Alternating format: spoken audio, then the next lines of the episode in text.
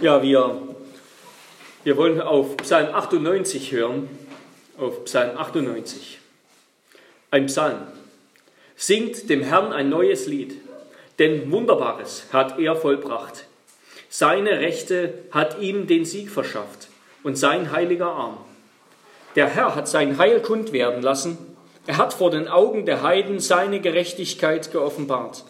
Er gedachte an seine Gnade und Treue gegenüber dem Haus Israel. Alle Enden der Erde haben gesehen das Heil unseres Gottes. Jauchzt dem Herrn, alle Welt, brecht in Jubel aus, frohlockt und Lob singt. Lob singt dem Herrn mit der Laute, mit der Laute und mit klangvoller Stimme, mit Trompeten und Hörnerschall. Jauchzt vor dem König, dem Herrn. Es brause das Meer und was es erfüllt, der Erdkreis und die darauf wohnen. Die Ströme sollen in die Hände klatschen, die Berge allesamt sollen jubeln vor dem Herrn, denn er kommt, um die Erde zu richten. Er wird den Erdkreis richten mit Gerechtigkeit und die Völker, wie es recht ist. Wort des lebendigen Gottes. Wir nehmen Platz zur Predigt. Ja, liebe Geschwister, Gemeinde des Herrn Jesus Christus, ich habe diese Predigt überschrieben mit Singt dem Herrn ein neues Lied, der christliche Lobgesang. Wir hatten letzte Woche anhand von Psalm 135 ein bisschen ähm, nachgedacht über den Ruf zur Anbetung, der ein fester Bestandteil unseres Gottesdienstes ist, nämlich dass wir geschaffen sind, um Gott zu loben, dass Anbetung unsere Bestimmung ist und dass das, was wir anbeten, unser Leben prägen wird. Ja, du bist und wirst, was du anbetest zum Heil oder zum Verderben. Und wir wollen ein bisschen damit fortfahren, über unseren Gottesdienst nachzudenken, nämlich heute über das Singen, über eben den christlichen Lobgesang anhand dieses Psalms. Gesang ist ganz wichtig, es ist eigentlich etwas Wunderbares, es ist ein Ausdruck von großer Freude, von Jubel, von Hoffnung, aber auch von Trauer und Verlust und Sorge. Und wo das Leben pulsiert, da wird normalerweise gesungen. Ein deutscher Dichter, Johann Gottfried Säume, hat geschrieben, weh dem Land, wo man nicht mehr singet. Singen ist eigentlich ein ganz natürlicher Ausdruck der Freude und es ist eine unnatürliche Verzerrung, in der wir, die heute unsere Gesellschaft eigentlich prägt, wo man nur noch auf Gesang oder größtenteils auf Gesang von, von anderen hört, eben in, aus dem Radio und sonst wo, aber selber kaum noch singt, selber kaum noch Lieder hat, die man wirklich singen kann. Kaum noch Lieder, die die, die Gemeinschaft kennt, die das Volk gemeinsam kennt.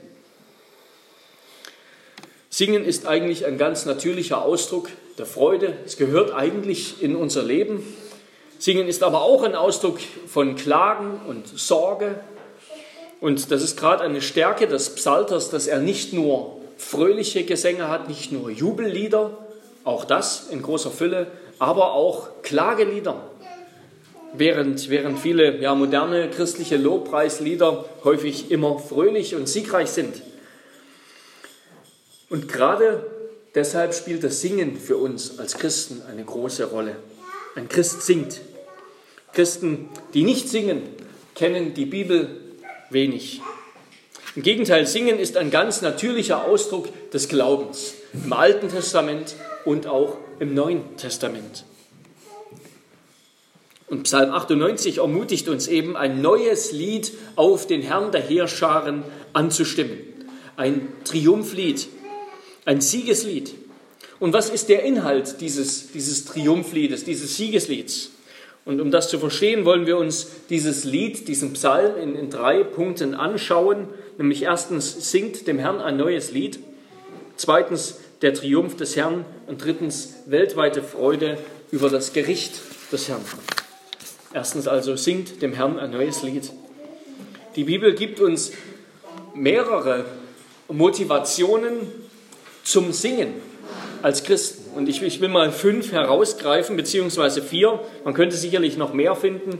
Aber erstens, gesungener Lobpreis, also Gott zu loben und zu preisen in Liedern, das ist Antwort auf erfahrene Errettung. Es ist Antwort auf erfahrene Errettung, ein Ausdruck von Dankbarkeit und Freude. Das ist nicht nur in der Kirche so, das ist nicht nur für Christen so, das ist auch in der Gesellschaft so. Ähm, in Deutschland immer weniger, aber wenn wir an, an die Geschichte denken, wenn wir an, an den Triumph eines Königs denken in der Geschichte, ein siegreicher König, der irgendwo einzieht, da gibt es immer Applaus, Jubel, Paraden, Zurufe, Gesang, Loblieder. Selbst bei den müden Deutschen gibt es im Wahlkampf noch irgendetwas wie Applaus und ein bisschen eine Jubelstimmung wird auch gemacht. Stellen wir uns vor, es käme ein Herrscher, es käme ein jemand mit Macht und alle wären still. Niemand würde jubeln, niemand würde applaudieren, niemand würde sich freuen. Das wäre ein, ja, ein Ausdruck von, von Schande. Das wäre ärmlich. Und selbst im, im Fußballstadion und, und beim Sport und so weiter, überall wird noch gesungen, wird gejubelt, wird, wird zumindest versucht zu singen, wenn das eigene Team ein, ein Tor geschossen hat und so weiter. Also Jubel, Freude, Singen, all das gehört zusammen, nicht nur in der Kirche, aber besonders in der Kirche. Weil Gott nämlich auch ein König ist, deshalb wird auch im Gottesdienst gesungen. Gott ist ein siegreicher König, Gott ist ein König, der uns gerettet hat. Und er hat sich ein Volk berufen, das singt. Auch im Neuen Testament lesen wir zweimal zum Beispiel beim Apostel Paulus, singt einander mit Psalmen und Liedern. Und wenn Jesus Christus am Ende der Zeit wiederkommen wird, vom Vater auf diese Erde, wenn er wiederkommen wird, dann wird ein gewaltiger Jubel sein. Dann wird eine eine Freude sein, ein Jubel, ein Gesang, der so wunderbar ist und so gewaltig, dass wir ihn uns nicht vorstellen können. Dann sind die, die größten christlichen Lieder und Kompositionen, wie vielleicht das Halleluja von Händel, nur ein, ein müder Abklatsch von dem, was dann ausbrechen wird in der Schöpfung. Also erstens, Singen ist ein Ausdruck von Freude und Dankbarkeit über erfahrene Errettung. Zweitens, wir singen, um zu lernen und zu lehren. Ja? Lieder dienen in der Bibel oftmals dazu, um die großen Taten Gottes zu, zu erinnern und dann auch den nächsten Generationen mitzuteilen, die nächsten Generationen zu unterrichten. Wir kennen das bis heute. Häufig bleiben Lieder bei alten Leuten am längsten im Gedächtnis. Ja, ich, ich kenne ähm, Menschen, die, die ähm, die, die vergessen eben den größten Großteil ihres ganzen Lebens, aber häufig können sie sich noch an Kinderlieder erinnern. Lieder sind ein, ein wichtiger Schatz, um das zu erinnern, was einem lieb und wert ist.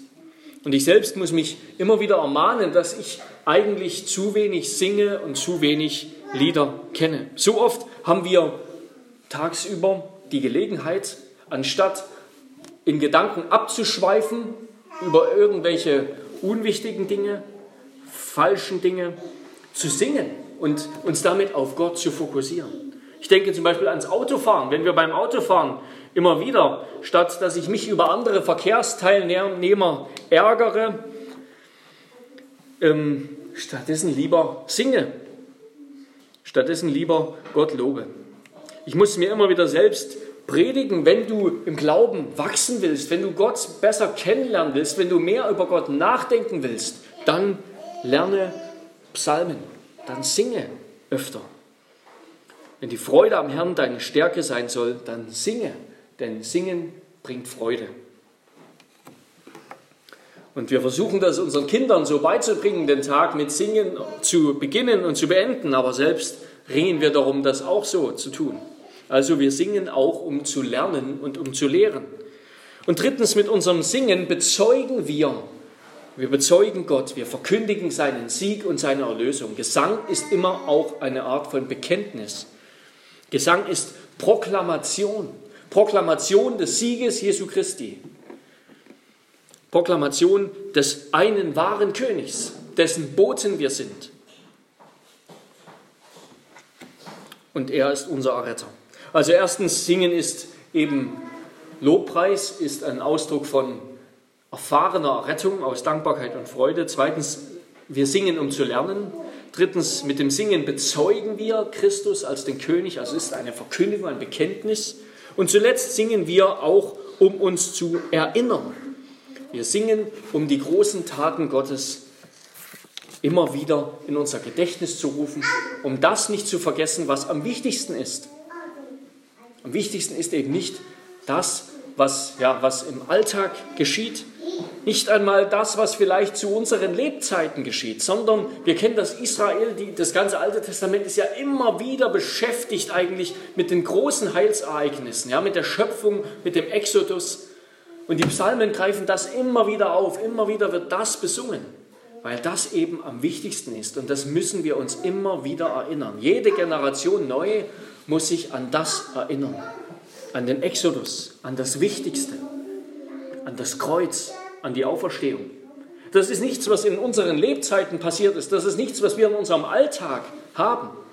Umso mehr müssen wir darüber singen, um uns das immer wieder in Erinnerung zu rufen und die, ja, die Folgen davon, den Sieg Gottes, die Herrschaft Gottes, die Liebe Gottes. Also wir singen auch, um uns zu erinnern. Aber um damit abzuschließen, was keine Motivation ist für unseren Gesang, für unser Singen, das ist Unterhaltung.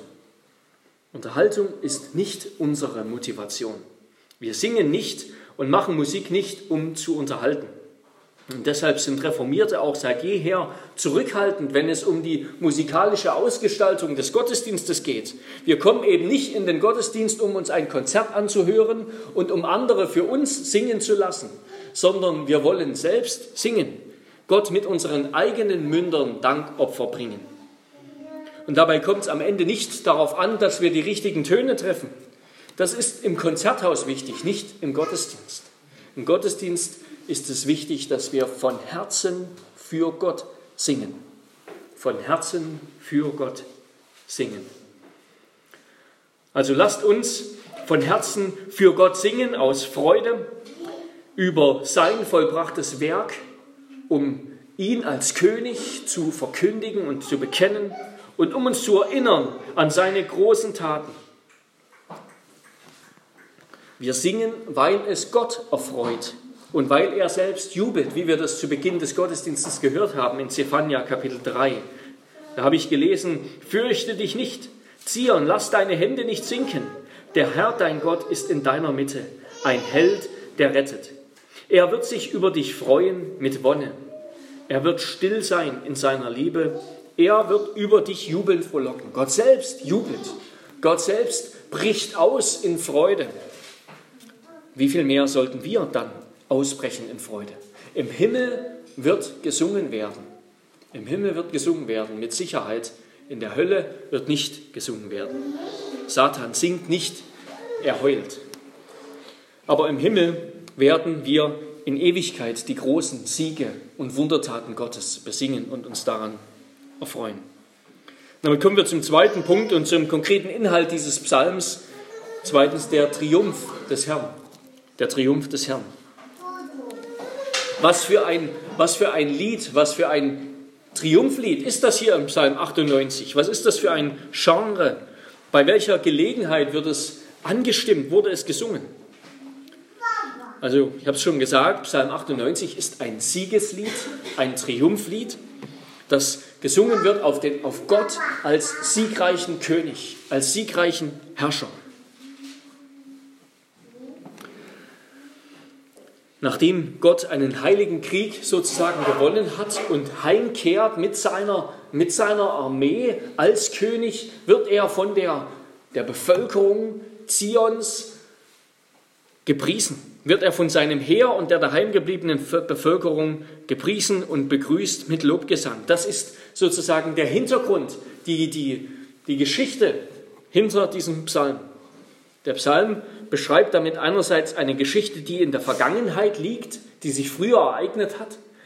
Hier wird an keine konkrete Situation in Israel gedacht, sondern immer wieder. Ja, wie, wie viele unzählige Male kam David als siegreicher König mit seinem Heer nach Hause und dann hat ihm die Bevölkerung, hat ihm haben ihm die Jerusalemer gelobt und haben Gott gepriesen, dass er Israel wieder einmal den Sieg geschenkt hat. Aber dieser Psalm wirft zugleich auch einen Blick in die Zukunft und sagt uns, wie es in Zukunft sein wird. Das Ende der Geschichte wird auch so sein. Christus wird wie ein siegreicher König heimkehren oder zu uns zurückkehren auf diese Erde als umjubelter König. Und die, erst, die Verse 1 bis 3, die, wird eben diese Situation dargestellt, die Situation eines gewonnenen Krieges. Der siegreiche König kehrt mit seinem Heer wieder heim. Gott selbst ist dieser König.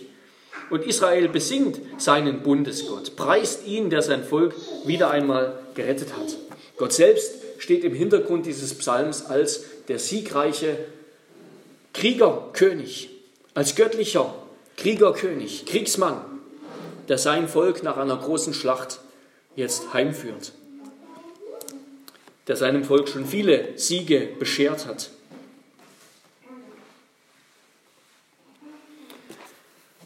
Vers, die Verse 4 bis 6, sozusagen die, die zweite Strophe, da wird dann der, der Blick erweitert, der Kreis der Anbeter wird erweitert es geht nicht mehr nur um die Vergangenheit, nicht mehr nur um das Volk Israel, sondern jetzt geht es um die ganze Erde. Alle Menschen, Juden und Heiden, eben alle Enden der Erde werden aufgefordert, Gott zu loben und zu preisen als König, denn Gott herrscht über die ganze Erde. Gott ist nicht nur König in Israel, Gott ist König über alle Enden der Erde. Und zuletzt in den Versen 7 bis 9 wird dann sogar die, die leblose Schöpfung mit ein eingeschlossen in den Lobpreis. Sogar die nichtmenschliche Schöpfung soll singen, die Berge und die Wasser. Alle sollen sie den Herrn preisen als siegreichen König, der zurückkommt zum Gericht, als König und Richter. Am Ende des Psalms wird Gott in der ganzen Welt gepriesen für seinen kosmischen Triumph und Sieg und das Gericht, das er am Ende hält also von Israel bis an die Enden der Erde, wird Gott gelobt und breitet sich sozusagen der Lobpreis, der Gesang aus. Dieser Psalm beginnt im Kleinen, er beginnt in der Geschichte Israels und dann wird das Bild immer mehr erweitert, bis am Ende das ganze, die ganze Welt eingeschlossen ist. Und so verhält es sich auch mit, mit der Geschichte, die Gott mit seiner Schöpfung schreibt. Das, was in der Geschichte Israels ganz klein begonnen hat, das wird in der Geschichte dieser ganzen Welt, der ganzen Erde, im Großen stattfinden. Das wird jeden Menschen treffen. Und Vers 3 stellt das direkt nebeneinander. Da heißt es, er gedachte an seine Gnade und Treue gegenüber Israel, alle Enden der Erde. Also alle Völker, alle Menschen haben gesehen das Heil unseres Gottes. Das, was im Kleinen für Israel begonnen hat, was im Alten Testament für Israel beschrieben wird, das ist tatsächlich eine Ankündigung, ein, ein, ein Vorbild der Geschichte, die im Großen stattfinden wird für die ganze Welt. Und als Christen widersprechen wir deshalb der Botschaft die die Welt heutzutage erfüllt und die die, die, die Unterhaltungsindustrie in Büchern und Filmen predigt. Wir widersprechen dieser Botschaft aufs Schärfste. Die Botschaft der Welt, ihr kennt das sicherlich auch aus Filmen, auch aus vielen Kinderfilmen, ähm, aber auch aus Erwachsenenfilmen, die lautet, nimm du dein Leben selbst in die Hand, schreibe du deine eigene Geschichte, mache dich selbst krass Du kannst dein Leben selber verändern. Du kannst die Geschichte verändern. Sei nicht nur ein passiver Konsument, sei kein Feigling, sondern du hast einen freien Willen. Packe das Leben beim Schopf und tu, was du willst. Dann wirst du Erfolg haben, dann wirst du glücklich sein, wenn du dein Leben selber in die Hand nimmst. Und du kannst es schaffen. Du kannst dein Leben verändern. Ja, du kannst die Welt verändern. Du musst nur damit beginnen. Ergreife jetzt deine Gelegenheit, ändere dich selbst, ändere die Geschichte. Das ist die Botschaft in so vielen Büchern, Filmen, so viel Unterhaltung, immer wieder der Refrain schlechthin. Und natürlich beinhaltet es etwas Gutes, es ist etwas Gutes, kein passiver Konsument zu sein, sondern aktiv ein Macher zu sein, das ist wertvoll. Aber die Botschaft der Bibel lautet, nicht du schreibst die Geschichte, weder die Geschichte deines Lebens noch die Geschichte der Welt, sondern Gott schreibt diese Geschichte. Gott schreibt die Geschichte. Nicht wir knüpfen Gott irgendwie in unsere eigene Geschichte ein, vielleicht, wenn wir wollen, sondern Gott schreibt die Geschichte deines Lebens und dieser Welt. Er hat sie geschrieben, er hat sie schon in sein Buch geschrieben, jeden einzelnen Tag. Und wir finden in seiner Geschichte einen Platz. Gott hat uns einen Platz gegeben, keine Rolle, die wir einfach annehmen können oder ablegen oder wie wir wollen. Nein, Gott hat uns einen festen Platz in seiner Geschichte gegeben und von diesem festen Platz aus sollen wir für ihn leben. Sollen wir ihm vertrauen und im Wissen um seine Souveränität leben. In der Geschichte Israels schreibt Gott zum einen eben die eine große Geschichte der Welt, eben die größte Geschichte aller Zeiten. Aber er gibt uns zugleich auch ein Vorbild unserer eigenen Geschichte. Die Geschichten, die wir im Alten Testament immer wieder lesen, sind einmal tatsächliche, wahre Geschichte, wie Gott sich offenbart hat, aber sie sind auch ein Stückchenweise ein Bild von unserer Lebensgeschichte. wie auch unser Leben sein wird oder sein kann. Wie unser Leben sein wird, wenn wir Gott treu sind oder wenn wir Gott nicht treu sind. Und was lernen wir? Was lernen wir aus dieser Geschichte? Wir lernen, dass die ganze Welt, auch unser Leben, im Konflikt und im Streit mit Gott liegt. Hinter diesem Triumphlied, hinter diesem Triumph, dem Sieg Gottes, der, der Treue Gottes zu Israel im Gegensatz zu allen, allen Feinden Israels, da liegt ja ein Konflikt. Ein, ein Konflikt in dieser Welt, ein grundsätzlicher Streit zwischen uns und Gott, der dann auch zwischen, zu einem Streit führt zwischen uns und anderen Menschen. Und je nachdem, auf welcher Seite wir stehen, ob wir für Gott sind oder gegen Gott, wird dieser Streit für uns entweder gut ausgehen oder nicht. Wenn wir in die Geschichte Israels schauen, dann war das eine Geschichte voller Konflikte, voller Kriege, voller Streit. Immer wieder. So hat es begonnen mit dem Exodus und so geht es dann weiter. Ja. Die Eroberung des Landes, Kriege im Land, feindliche Könige, feindliche Völker greifen das Land an, gute Könige befreien das Land. Immer wieder Konflikte, Streitigkeiten, unzählige Volk, Völ, ähm, Kämpfe zwischen Israel und seinen Feinden und dahinter auch zwischen Israel und Gott selbst. Und das werden wir im Buch Richter genauer hören. Und oftmals waren diese Feinde Israels mächtiger als Israel selbst. Waren die Ägypter, waren die Babylonier, waren die Assyrer viel mächtigere Feinde, gegen die Israel keine Chance hatte. Auch die Kanaaniter, die Römer, andere. Israels Geschichte ist gepflastert von Auseinandersetzungen, von Streit. Und hinter all diesen Konflikten steht der eine Konflikt mit Gott selbst. Der eigentliche, erste, entscheidende Konflikt, nämlich ob Israel auf der Seite Gottes steht oder nicht. Ob, ob sie sich auf die Seite der Götzen, der Völker um sie herum stellen, gegen Gott. Und Psalm 98 singt eben davon, dass Gott sein Volk rettet, dass er sein Volk immer wieder gerettet hat, immer wieder, obwohl sie sich gegen ihn gestellt haben und von Feinden angegriffen wurden, rettet Gott sein Volk. Er hat sie immer wieder aus Bedrohungen errettet. Ohne Gottes ständige Hilfe und Rettung wäre Israel untergegangen. Ja, Gott selbst tritt auf als Kriegsmann. Er kommt zum Kampf er kleidet sich in die Gewänder eines Kriegers, um Gerechtigkeit herzustellen, um die Unterdrücker seines Volkes, die Feinde seines Volkes zu vernichten. Jedes Mal, wenn wir in der Bibel von diesem neuen Lied hören, singt ein neues Lied für den Herrn, dann ist das im Kontext, geschieht das im Kontext eines Krieges, eines Konfliktes. Das neue Lied, das ist in der Bibel ein, immer ein Triumphlied, das gesungen wird, das geschrieben wird, komponiert wird, wenn Gott wieder einen Sieg errungen hat. Wenn Gott wieder einmal Israel erfolgreich gerettet hat. Das sogenannte eben neue Lied, von dem wir häufig lesen in der Bibel, das ist immer ein Triumphlied für einen neuen Sieg Gottes des Kriegerkönigs. So lesen wir zum Beispiel in Jesaja 59 über Gott als Krieger. Da heißt es über Gott, er, als eben im Land Unrecht war, es war Sünde im Land, es war keine Gerechtigkeit mehr zu finden, Israel war unterdrückt, da heißt es, da half ihm sein eigener Arm und seine Gerechtigkeit, die unterstützte ihn. Er legte Gerechtigkeit an wie einen Panzer und setzte den Helm des Heils auf sein Haupt.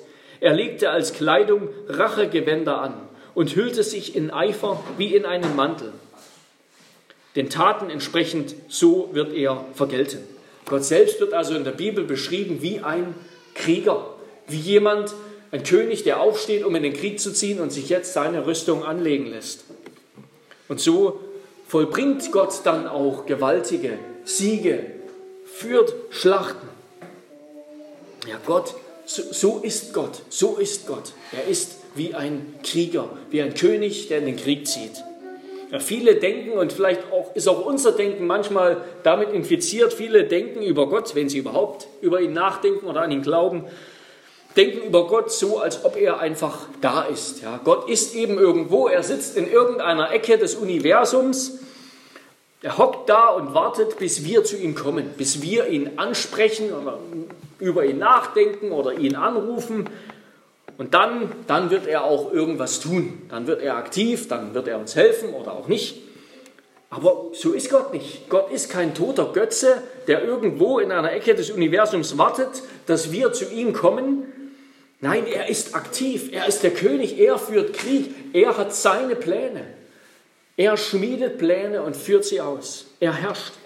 Er hält alle Dinge in seiner Hand. So heißt es in Jesaja 45, ich bin der Herr und sonst ist keiner, denn außer mir gibt es keinen Gott, der ich das Licht mache und die Finsternis schaffe, der ich Frieden gebe und Unheil schaffe. Ich, der Herr, vollbringe dies alles. Ja, so ist Gott. Gott ist aktiv. Er selber zieht in den Kampf. Er wartet nicht, bis wir kommen, bis Menschen auf die Idee kommen, dass Gott da ist und sie ihn vielleicht anreden. Nein, er zieht in den Kampf. Und wofür zieht er in den Kampf? Er zieht in den Kampf für sein auserwähltes Volk, für Israel. Wir haben das ja letzte Woche schon gehört. Gott hat, als er Israel erwählt hat, im Grunde Israel zu seiner Hauptbeschäftigung gemacht. Israels Heil, Israels Leben, das Leben seines Volkes, das Leben seiner Gemeinde, seiner Kirche, ja, wir sind Israel, die Gemeinde Gottes, die Gemeinde Jesu ist Israel, hat er zu seiner Hauptbeschäftigung gemacht.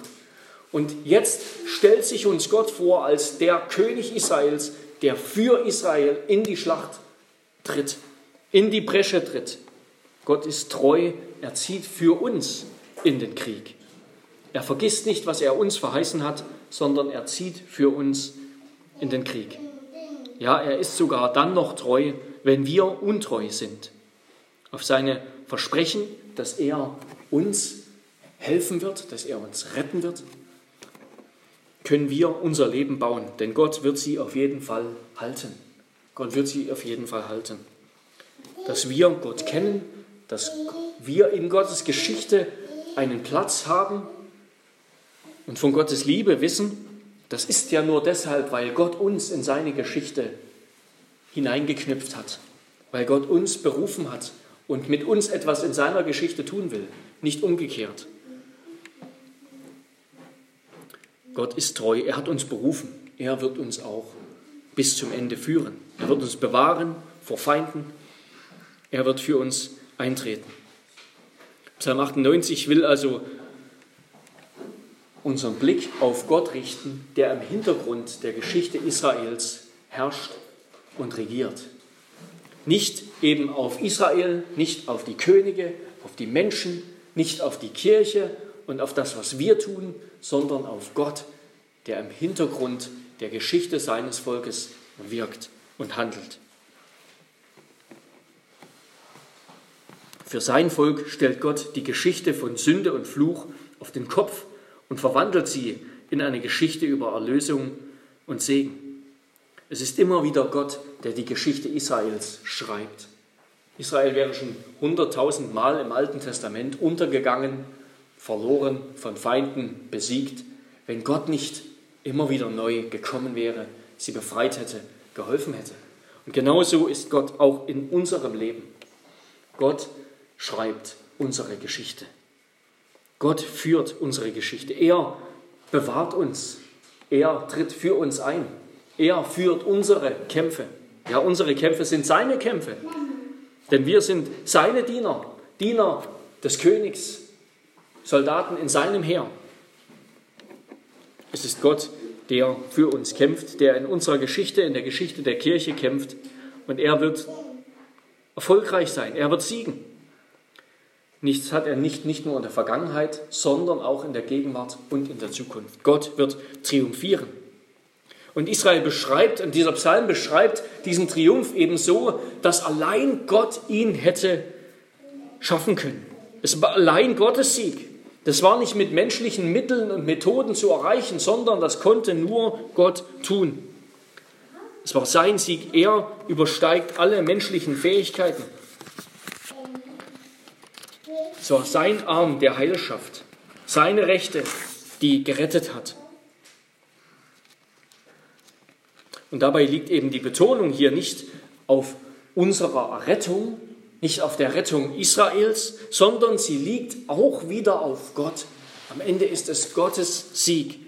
Da heißt es, Vers 1 und 2, denn Wunderbares hat er vollbracht. Seine Rechte hat ihm den Sieg verschafft und sein heiliger Arm. Der Herr hat sein Heil kund werden lassen vor den Augen der Heiden und vor den Augen der Heiden hat er seine Gerechtigkeit offenbart. Also immer wieder geht es um Gott. Es geht um Gott. Gott schreibt die Geschichte und er schreibt die Geschichte für sich. Es ist seine Sache. Gott tritt für seinen eigenen Namen auf. Aber wie wir gehört haben, Gott war so gnädig, dass er unser Leben zu seiner Angelegenheit gemacht hat. Der Sieg Gottes für seine Sache ist für die, die ihm vertrauen, die Rettung, die Erlösung, der Triumph. Gott hat kein Helfersyndrom sozusagen der, und hilft uns mit allen Problemchen, die wir haben und wo gerade der Schuh drückt, sondern ganz im Gegenteil, Gott verfolgt seinen eigenen Plan. Er verfolgt sein Ziel, seine Herrlichkeit, seine Ehre.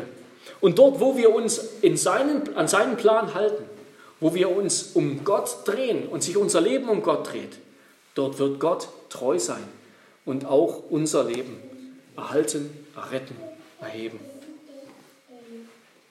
Gott hat eben aus lauter Gnade, als er uns erwählt hat, als er uns gerufen hat, die Verherrlichung seines Namens verbunden mit unserem Heil, mit unserer Rettung.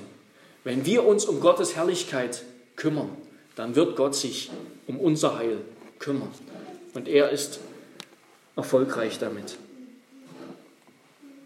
Wir dürfen ihm vertrauen. Er wird Wunder vollbringen. Er wird uns erretten. Er wird uns erretten von unseren Feinden. Und wenn wir unsere eigene Lebensgeschichte im Nachhinein mal sehen, wenn wir im Himmel unsere Lebensgeschichte sehen, dann werden wir erkennen, wie Gott uns immer und immer wieder errettet hat. Wie es Gott war, der in unserem Leben Wunder vollbracht hat, der uns von einem hartherzigen Sünder zu einem Diener dieses Königs gemacht hat, zu seinem Diener. Aber diejenigen, die ihr Leben ohne Gott führen, die nicht an Gott glauben, die Gott ignorieren, die würden vielleicht sagen, dass sie ja gar keinen Konflikt haben. Sie haben gar nicht den Eindruck, dass sie Feinde besitzen. Ja, wir besitzen doch keine Feinde. Wir leben doch im Frieden. Alles ist, alles ist ganz toll in unserem Leben. Was redest du denn von Feinden und von Streit und Konflikt und Krieg mit Gott? Ich, ich bin mit Gott im Reinen. Alles gut. Ja, der Teufel tut alles dafür, dass natürlich für die, die zu ihm gehören, der Eindruck entsteht, dass ihr Leben mit Gott im Reinen ist und mit sich selbst und mit der Welt und dass alles gut ist, dass es keine Feinde gibt und keinen Konflikt, keinen Streit, dass einfach alles gut ist, so wie es ist und alles im Frieden dahin, dahin läuft. Ja, wenn wir nur Frieden haben, wenn, wenn wir diesen Konflikt nicht begreifen, wenn wir davon nichts wissen, dann müssen wir auf die Idee kommen, dann, dann sollten wir bedenken, dass wir vielleicht auf der falschen Seite stehen. Dass wir auf der Seite dieser Welt stehen, auf der Seite des Teufels, im Krieg mit Gott, ohne davon zu wissen. Im Krieg mit Gott. Im Krieg mit dem schlimmsten aller Feinde, dem Herrn Jesus Christus selbst. Dem schrecklichsten aller Feinde, der zugleich der beste aller Freunde ist. Der Freund, der sein Leben gelassen hat für seine Freunde, für uns. Der aber zugleich der heilige und gerechte und allmächtige Gott ist. Für den, für den, der Gottes Feind ist oder der meint, ihn ignorieren zu können, ist es so, als ob der Topf den Töpfer zum Feind hätte. Aber wenn wir umkehren zu Gott, dann wird Gott uns heiligen, uns erretten. Wie Paulus schreibt, wenn Gott für uns ist, wer kann dann gegen uns sein? Wer will Gottes, gegen Gottes auserwählte Anklage erheben? Gott ist es, der rechtfertigt. Wenn wir auf Gottes Seite stehen, wer will uns dann verklagen? Dann wird uns niemand verklagen, weder der Teufel noch die Welt am Ende. Denn Christus spricht uns gerecht. Damit kommen wir zum dritten Punkt, weltweite Freude über das Gericht des Herrn. Wir haben gesehen, dass wir also immer in einem Konflikt stehen, auf einer von zwei Seiten. Entweder wir sind Feinde Gottes oder wir sind auf Gottes Seite. Dann sind wir Feinde dieser Welt, Feinde des Teufels, Feinde der Feinde Gottes sozusagen. In jedem Fall wird Gott am Ende aus diesem Konflikt der sich durch die ganze Welt, der sich durch die ganze Bibel zieht, immer dieser eine große Konflikt und die vielen kleinen, die daran folgen, wird Gott als Sieger hervorgehen. Er ist eben Gott. Und so heißt es am Ende, und er kommt, in Vers 9, und er kommt, um die Erde zu richten. Er wird den Erdkreis richten mit Gerechtigkeit und die Völker, wie es recht ist. Gott wird in diesem Rechtsstreit diesem Rechtsstreit ein Ende setzen und am Ende sagen, was wahr ist und was falsch ist, wer gerecht ist und wer nicht im Recht ist. Aber wie kann das jetzt eigentlich ein Anlass zum Jubel sein? Wie kann sich der Psalmist freuen, dass Gott zum Gericht kommt? Wie kann Gott uns durch seine Gerechtigkeit, wie es hier heißt, retten, wenn er uns doch in seiner Gerechtigkeit verdammen müsste?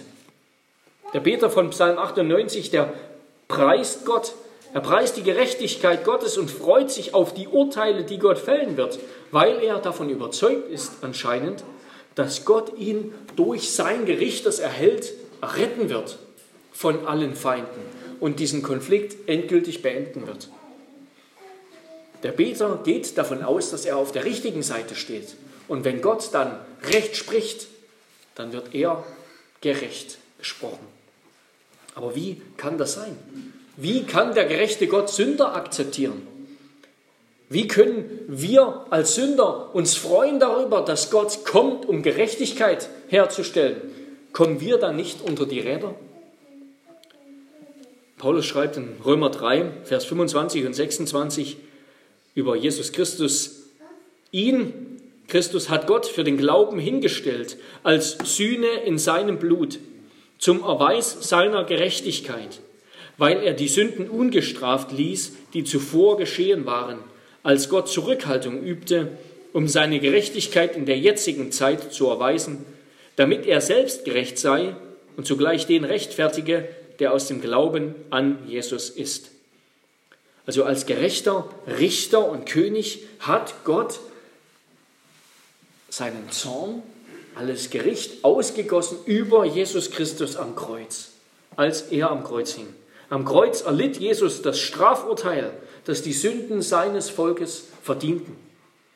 Mit anderen Worten, als Christus am Kreuz hing, hat Gott ihn als seinen Feind behandelt. Jesus Christus wurde am Kreuz zum Feind Gottes. Eben der Feind, über den Gott triumphieren wird, den Gott vernichten wird, den Gott endgültig zerschlagen wird. Dieser Feind war Jesus Christus am Kreuz. Gott rechnete unsere Übertretungen gegen ihn und bestrafte ihn, damit wir gerecht würden in ihm. Am Kreuz von Golgatha wurde Jesus Christus der Feind Gottes, der wir eigentlich sind wegen unserer Sünde. Wir sind Feinde Gottes, aber Jesus Christus hat unseren Platz eingenommen und wurde zum Feind Gottes. Und deshalb wurde er zerschlagen. Am Kreuz hat Jesus Christus dieses Urteil über uns, über uns als Feinde Gottes erlitten. Er hat alles bezahlt. Er hat unser Endgericht erlitten. Und eben, und hat sich für uns geopfert. Und Gottes Gerechtigkeit ist deshalb eine rettende Gerechtigkeit, weil Jesus Christus unseren Platz eingenommen hat. Als richtender König rettet Gott dich in Christus, indem er ihn zu seinem Feind macht an deiner Stelle. Weil Christus an deiner Stelle zum Feind Gottes wurde, wirst du zu seinem geliebten Sohn, zu einer geliebten Tochter in ihm an seiner Stelle. Gottes Gerechtigkeit ist deshalb eine, eine wunderbare, frohe Botschaft, weil, weil Jesus Christus an unsere Stelle getreten ist, an unserer Stelle Gerechtigkeit erlitten hat, damit Gerechtigkeit für uns zum Segen wird. Wir sehen also, Christus ist beides. Christus ist der göttliche Kriegerkönig. Christus ist der, der am Ende kommen wird und den Triumph einfahren wird, der alle seine Feinde vernichten wird. Christus ist der königliche Retter, der heilige Arm Gottes, wie wir auch im Dekalog, in den zehn Geboten gelesen haben. Gott hat Israel herausgeführt aus Ägypten mit mächtiger Hand und ausgestrecktem Arm. Das ist Jesus Christus. Er ist der, der kommt, um über diese Welt ein gerechtes Urteil zu fällen. Aber er wurde zugleich zum Feind Gottes, der zerschlagen wird von Gott, wegen unserer Schuld, wegen unserer Sünde, die auf ihm lag. So hat Christus uns also vor seinem eigenen Urteil als Richter errettet, indem er uns in seine eigene Gerechtigkeit als reines Opferlamm, als gehorsamer Knecht Gottes gekleidet hat. Noch einmal, Christus hat uns am Kreuz von seinem eigenen Urteil errettet. Er ist der Richter, der sich für mich, zuerst für mich dem Gericht Gottes gestellt und alle Verurteilung von mir genommen hat. Christus ist der eine Richter, der den, der den Verurteilten zum Tode verurteilt hat und dann seinen Platz eingenommen hat. Halleluja. Der Psalm richtet also unseren Blick nicht nur auf Gottes Endgericht, sondern zuerst auf das Gericht, das Gott in Jesus Christus schon gehalten hat am Kreuz von Golgatha. Weil nämlich Gott in Christus war und die Welt mit sich selbst versöhnte, indem er ihnen ihre Sünden nicht anrechnete. 2. Korinther 5, Vers 20. Unsere Erlösung hat also ihren Grund in dem Gericht, das Christus für uns erlitten hat. Unser Segen hat seinen Grund in dem Fluch, den er für uns getragen hat. Und jetzt, jetzt, jetzt als Gläubige sind wir in diesem großen Konflikt, der da besteht, in diesem großen Streit zwischen Gott und dieser Welt. Jetzt stehen wir als Israel auf der Seite Gottes, nicht mehr auf der Seite der Welt. Aber wir sind immer noch umgeben von vielen Feinden. Wir leben in dieser Welt, einer Welt, die Gott Feind ist. Und jetzt gehören wir zu Gott. Und deshalb werden auch wir angegriffen. Auch wir sind jetzt plötzlich im Feindesland. Ich denke, jeder, der als Erwachsener zum Glauben kommt, merkt diesen völligen Umschwung, dass er ein Leben geführt hat in dieser Welt, wo er hingehört hat und wo alles gut war. Und dann plötzlich, wenn er zu Gott gehört, merkt, nein, diese Welt, die ist Feindesland. Diese Welt ist ein ein Ort, der mir Feind ist. Und deshalb hat, nennen Theologen die Kirche immer wieder als Ecclesia Militans oder Ecclesia Pönitens, nämlich das Volk Gottes, das mit seiner eigenen Sünde kämpft, Militanz, also streitet und das unter der Unterdrückung in dieser Welt leidet. Das sind wir als Gemeinde. Darum lasst uns ermutigt durch Psalm 98, durch Gottes Handeln in der Vergangenheit, damals in der Geschichte Israels, in der Geschichte Jesu am Kreuz. Lasst uns im Vertrauen auf Gottes Handeln, auf Gott, der triumphiert, vorangehen und auch in Zukunft mit Gott rechnen. Und das ist Glaube. Glaube heißt mit Gott rechnen. Glaube heißt, dass Gott auch heute in unserer Geschichte, in deiner Lebensgeschichte immer noch der siegreiche König ist, der er damals für Israel war. Gott hat sich nicht verändert. Gott hat die Waffen nicht, nicht weggestellt, nicht an den Schrank, in den Schrank gehängt und, und hat sich jetzt hingesetzt und guckt mal, wie es läuft. Nein, Gott ist immer noch der Kriegerkönig, der er schon war. Und er kämpft jetzt für uns, für sein Volk. Er kämpft für uns. Und im Glauben, indem wir Christus bezeugen, indem wir an ihn glauben, indem wir auch an den Leiden Jesu mit teilhaben, werden wir mit Gott gewinnen, werden wir mit Christus siegen. Für uns, die wir gerechtfertigt sind, die wir mit Gott versöhnt sind, gibt es einen tiefen Trost in der endgültigen Ankunft des Richters auf dieser Welt, eben in dem, was der Psalm in den letzten Versen beschreibt, diese Freude über das Gericht, dieser Jubel. Endlich kommt der, der diese Welt in Brand steckt. Darin ist für uns, finden wir als Christen einen tiefen Trost, denn wir wissen, diese Welt, die ist ein, ein gottloser Ort. Aber wir gehören zu Gott. Dann kommt endlich die Wahrheit ans Licht. Christus ist der Sohn Gottes und Retter der Welt. Christen sind Gottes Söhne und Töchter, die Erben des Himmelreichs. Dann kommt die Wahrheit ans Licht, dass wir ja zu Gott gehören, dass wir ja die Wahrheit gesagt haben die ganze Zeit, als wir über Jesus geredet haben in unserem Leben. Auch wenn wir ausgelacht wurden, für dumm erklärt wurden, wenn wir als Lügner bezeichnet wurden. Christus wurde es auch. Und dann wird die Wahrheit ans Licht kommen. So wie, wie Christus dann erhöht wird, werden auch wir erhöht werden. Und können wir uns das gewaltige Lob vorstellen? Können wir uns den Jubel der ganzen Schöpfung vorstellen, der dann ausbrechen wird? Der dann sein wird aus unzähligen Stimmen, wenn wir einziehen in den himmlischen Thronsaal? Wenn endlich alle Auserwählten vor Gott stehen werden und das Lamm sehen werden, das sie erlöst hat? Können wir uns vorstellen, was das für ein Gesang, für ein Lied sein wird, wie gewaltig das klingen wird? Das wird wunderbar sein, atemberaubend, wenn das Lamm seine letzten Feinde besiegt hat und endlich vollkommener Frieden sein wird. Eine neue Welt ohne Konflikt, ohne Streit. In jedem, in jedem Gottesdienst, wenn wir singen, freuen wir uns auf diesen letzten Tag, auf diesen großen, endgültigen Sieg des Lammes. Durch das Singen dieses Psalms was wir gleich tun wollen, Psalm 98, bereiten wir uns auf diesen letzten Tag vor. Wir nehmen die Wahrheit dieses Tages vorweg, dass wir jetzt schon auf die Seite Gottes, auf die Seite des Siegers gehören, nicht mehr auf die Seite dieser Welt. Dass wir deshalb jetzt auch im Konflikt stehen, im Konflikt mit dieser Welt, der echt ist, der schmerzhaft ist, aber der zu Ende gehen wird. Und vor allem ist Gott auf unserer Seite und tritt für uns ein er ist für uns eingetreten und er tritt noch immer für uns ein. Am Kreuz und jetzt in uns durch seinen Heiligen Geist. In Christus steht die Errettung durch Gottes Gerechtigkeit bereits jetzt allen zur Verfügung, die glauben. Amen. Amen. Lasst uns beten.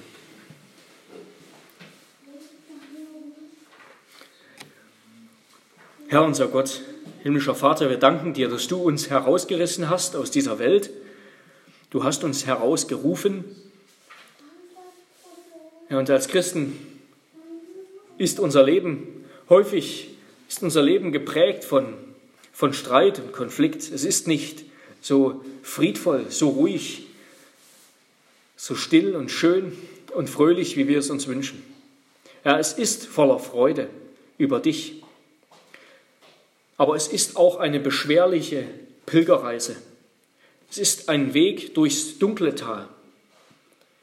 Es ist ein Weg durch Feindesland, in dem wir an so vielen verschiedenen Stellen auf so viele Weise angefochten sind. Herr, wir bekennen dir unsere Not und Schwachheit. Wir bekennen dir, dass wir in Christus Gerechte sind und doch zugleich noch Sünder. Herr, aber wir wollen Christus im Glauben ergreifen. Wir bekennen, dass der Teufel keinen Anteil mehr an uns hat und diese Welt keinen Anteil mehr an uns hat, sondern wir zu Jesus gehören, wir auf deiner Seite stehen. Und wir wollen dich loben und preisen, der du ein triumphierender, ein siegreicher König bist, ein gewaltiger König und Krieger. Wir danken dir, aber dass du nicht nur ein gewaltiger Krieger bist, der alle seine Feinde zerschlägt, sondern du bist so liebevoll. Und du hast dich so tief gedemütigt, dass du selbst unseren Platz eingenommen hast, unseren Platz als Feinde, als deine Feinde, um uns zu erretten. Herr, wir danken dir, Herr Jesus Christus, für das Heil, das du uns vollbracht hast, indem du unseren verdammten Platz eingenommen hast am Kreuz von Golgatha. Hab Dank, dass wir jetzt deshalb deinen Platz als Söhne und Töchter, als Diener des lebendigen Gottes einnehmen dürfen. Möchtest du uns in diesem Kampf beistehen, Heiliger Geist, uns befähigen, diesen Kampf erfolgreich zu führen, an Anfechtungen, die wir haben, treu zu sein, wie du treu bist. Das beten wir in Jesu Namen. Amen.